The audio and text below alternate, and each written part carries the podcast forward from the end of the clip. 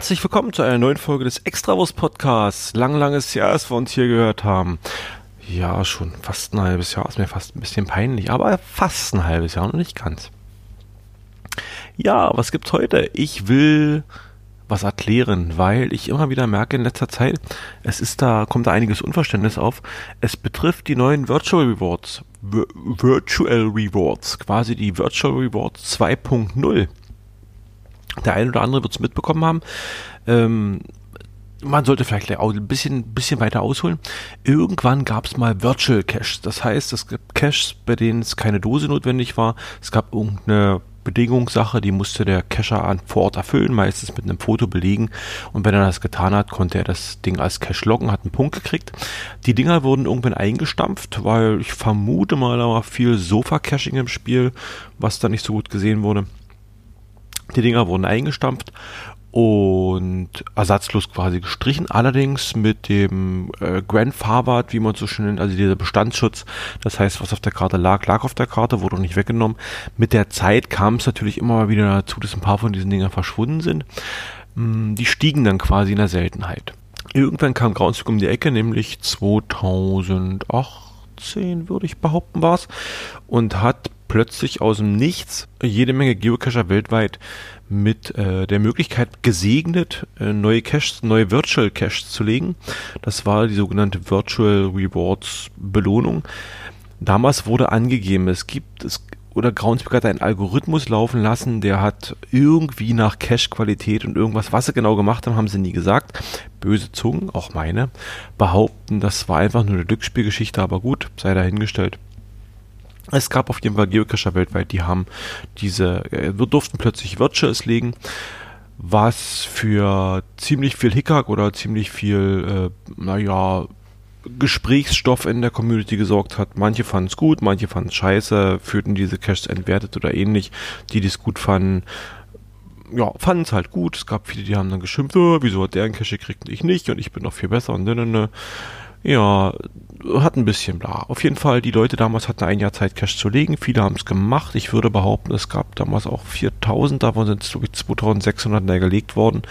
Also die Quote war, hm, muss jeder selber entscheiden. Sind auf jeden Fall über 50 Prozent. Ja, das Thema war jetzt eigentlich durch. Und jetzt kommt Groundspeak, oder jetzt kam Groundspeak am, ich habe es gerade geguckt, am 14. Mai, würde ich behaupten. Genau, am 14. Mai plötzlich Blog-Eintrag. Wir stellen Virtual Rewards 2.0 vor. Äh, es sollten wieder neue Virtual Rewards vergeben werden, nämlich wieder 4000 Stück. Diesmal mussten sich Geocacher bewerben. Ich glaube, man hat da aus der Vergangenheit gelernt. Und es mussten gewisse Kriterien erfüllt sein. Und wer diese Kriterien, wer diese Kriterien erfüllt hat und sich beworben hat, der hatte die Möglichkeit, in einen Lostopf geworfen zu werden und aus diesem Lostopf gezogen zu werden. Und wer gezogen wurde, kriegt ein Virtual Rewards 2.0. Die Kriterien zur Qualifikation sind gar nicht so schwer. Groundspeak sprach in seinem Blog, das hat mich ein bisschen verwundert. Die sprachen schon von Anfang an davon, dass rund 50.000 äh, Geocacher weltweit diese Kriterien erfüllen würden. Ähm, ich meine, klar, so wie die gestellt sind, das lässt sich bestimmt manuell, also maschinell anhand der Datenbank auslesen. Es musste nämlich sein, dass man noch keinen Virtual Reward vorher erhalten hat, also quasi bei der Aktion im letzten oder vorletzten Jahr nicht dabei war. Dann musste man mindestens zwei aktive Nicht-Event-Geocaches besitzen. Also man musste zwei Caches besitzen, die halt aktiv sind. Man musste mindestens einen Cache besitzen, der in den letzten vier Jahren veröffentlicht wurde, also vom 14. Mai 2015 bis 14. Mai 2019. Man musste innerhalb der letzten vier Monate einen Geocache gelockt haben und die eigenen Geocaches haben, haben insgesamt mindestens 25 Favoritenpunkte. Und anhand dessen finde ich das eigentlich mit den 50.000 relativ wenig. Aber gut, die wissen, werden schon wissen, was sie da machen. Ja, diese Kriterien mussten erfüllt werden. Dann konnte man sich in so eine Eingabemaske, ich glaube, das war wieder so ein Podio-Eingabefeld, konnte man sich eintragen, konnte abklicken, äh, konnte absenden klicken und dann war man quasi mit dem Lostopf drin. Am 1. Juni endete dann die Bewerbungszeit, am 14. Achso, am 14. Mai zur Veröffentlichung hat sie geöffnet. Am 1. Juni ist sie geendet und am 4. Juni wurden die Geocacher, also steht langs bis zu 4000 Geocacher wurden ausgewählt und die haben das bekommen. Ja, es gab einige, die sowas bekommen haben. Ich habe jetzt auch schon einige äh, Virtuals in der Nähe jetzt aufploppen sehen, beziehungsweise in der Nähe, in der, in der weiteren Nähe von zwei oder drei Leuten habe ich gehört, dass es die gibt. Und was mir jetzt immer wieder auffällt, was gerade so in den Socials hochbappt, warum hat der einen Cache bekommen und ich nicht? Ich bin noch ein viel besserer Geocacher-Owner als der, ich habe viel, viel mehr Favoritenpunkte, viel mehr Caches, viel mehr Wartung, bla bla bla.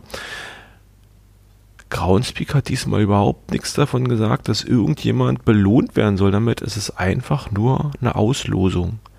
Das Geocaching HQ wählt zufällig bis zu 4000 Geocacher aus, welche einen Virtual Geocache erhalten werden. Da steht nirgendwo was mit, du musst irgendwas dafür getan haben oder musst super toll sein oder geil oder Haar auf der Brust haben. Es geht darum, es ist einfach nur eine Verlosung. Leute werfen ihre Namen in einen Lostopf und da wird rausgezogen und dann werden 4000 Leute daraus belohnt. Darum geht's, das ist alles. ich bin gerade sprachbeleidigt. Eigentlich gibt es dazu nichts mehr zu sagen. Es wurde verlost. Es geht nicht um Qualität oder irgendwas. Warum wurde der verlost und ich nicht? Warum hat der gewonnen? Das ist nun mal so. In der Verlosung gibt es Leute, die haben Nieten und es gibt Leute, die gewinnen ein Los. Deswegen ist es eine Verlosung. Ja. Hm. Ich hoffe, ich konnte damit ein wenig erhellen, dass äh, ich konnte den einen oder anderen wenig erhellen, und auf was ich mich gerade besonders freue, ist, dass ich zum Beispiel weiß, dass ein Owner, der so ein paar Power-Trails im Peitz liegen, also bei Peitz liegen hat, bisschen auf dem Cottbus, großer Norbi, ähm, der hat nämlich einen von diesen Virtual Rewards bekommen und ich bin schon ganz gespannt. Ich könnte mir nämlich denken, das wird bestimmt eine recht coole Geschichte, irgendwas mit Peitz, mit der Stadt, vielleicht der Stadtführung oder sowas in der Art. Ach, da freue ich mich schon drauf, denn der, der, wenn es nach Leistung gegangen wäre, hätte er es wirklich verdient. Ist aber nicht nach Leistung gegangen. Es war ja eine Verlosung. Also hat er Glück gehabt in der Verlosung. Glück. Ich werde jetzt die, den Link zu dieser Episode werde ich eiskalt nutzen. Überall, wo wieder jemand meckert, warum der und nicht ich, werde ich eiskalt den Link zu diesem Podcast reinknallen. Ha! Und die Welt ein kleines bisschen besser machen. Hoffe ich. Gut. Dann soll es das schon gewesen sein. Einen wunderschönen, na jetzt ist Abend einen wunderschönen Tag wünsche ich dir noch. Einen wunderschönen nächsten Tag oder ich hoffe, du hattest einen schönen Tag. Wie auch immer. Bis denne. Tschüss.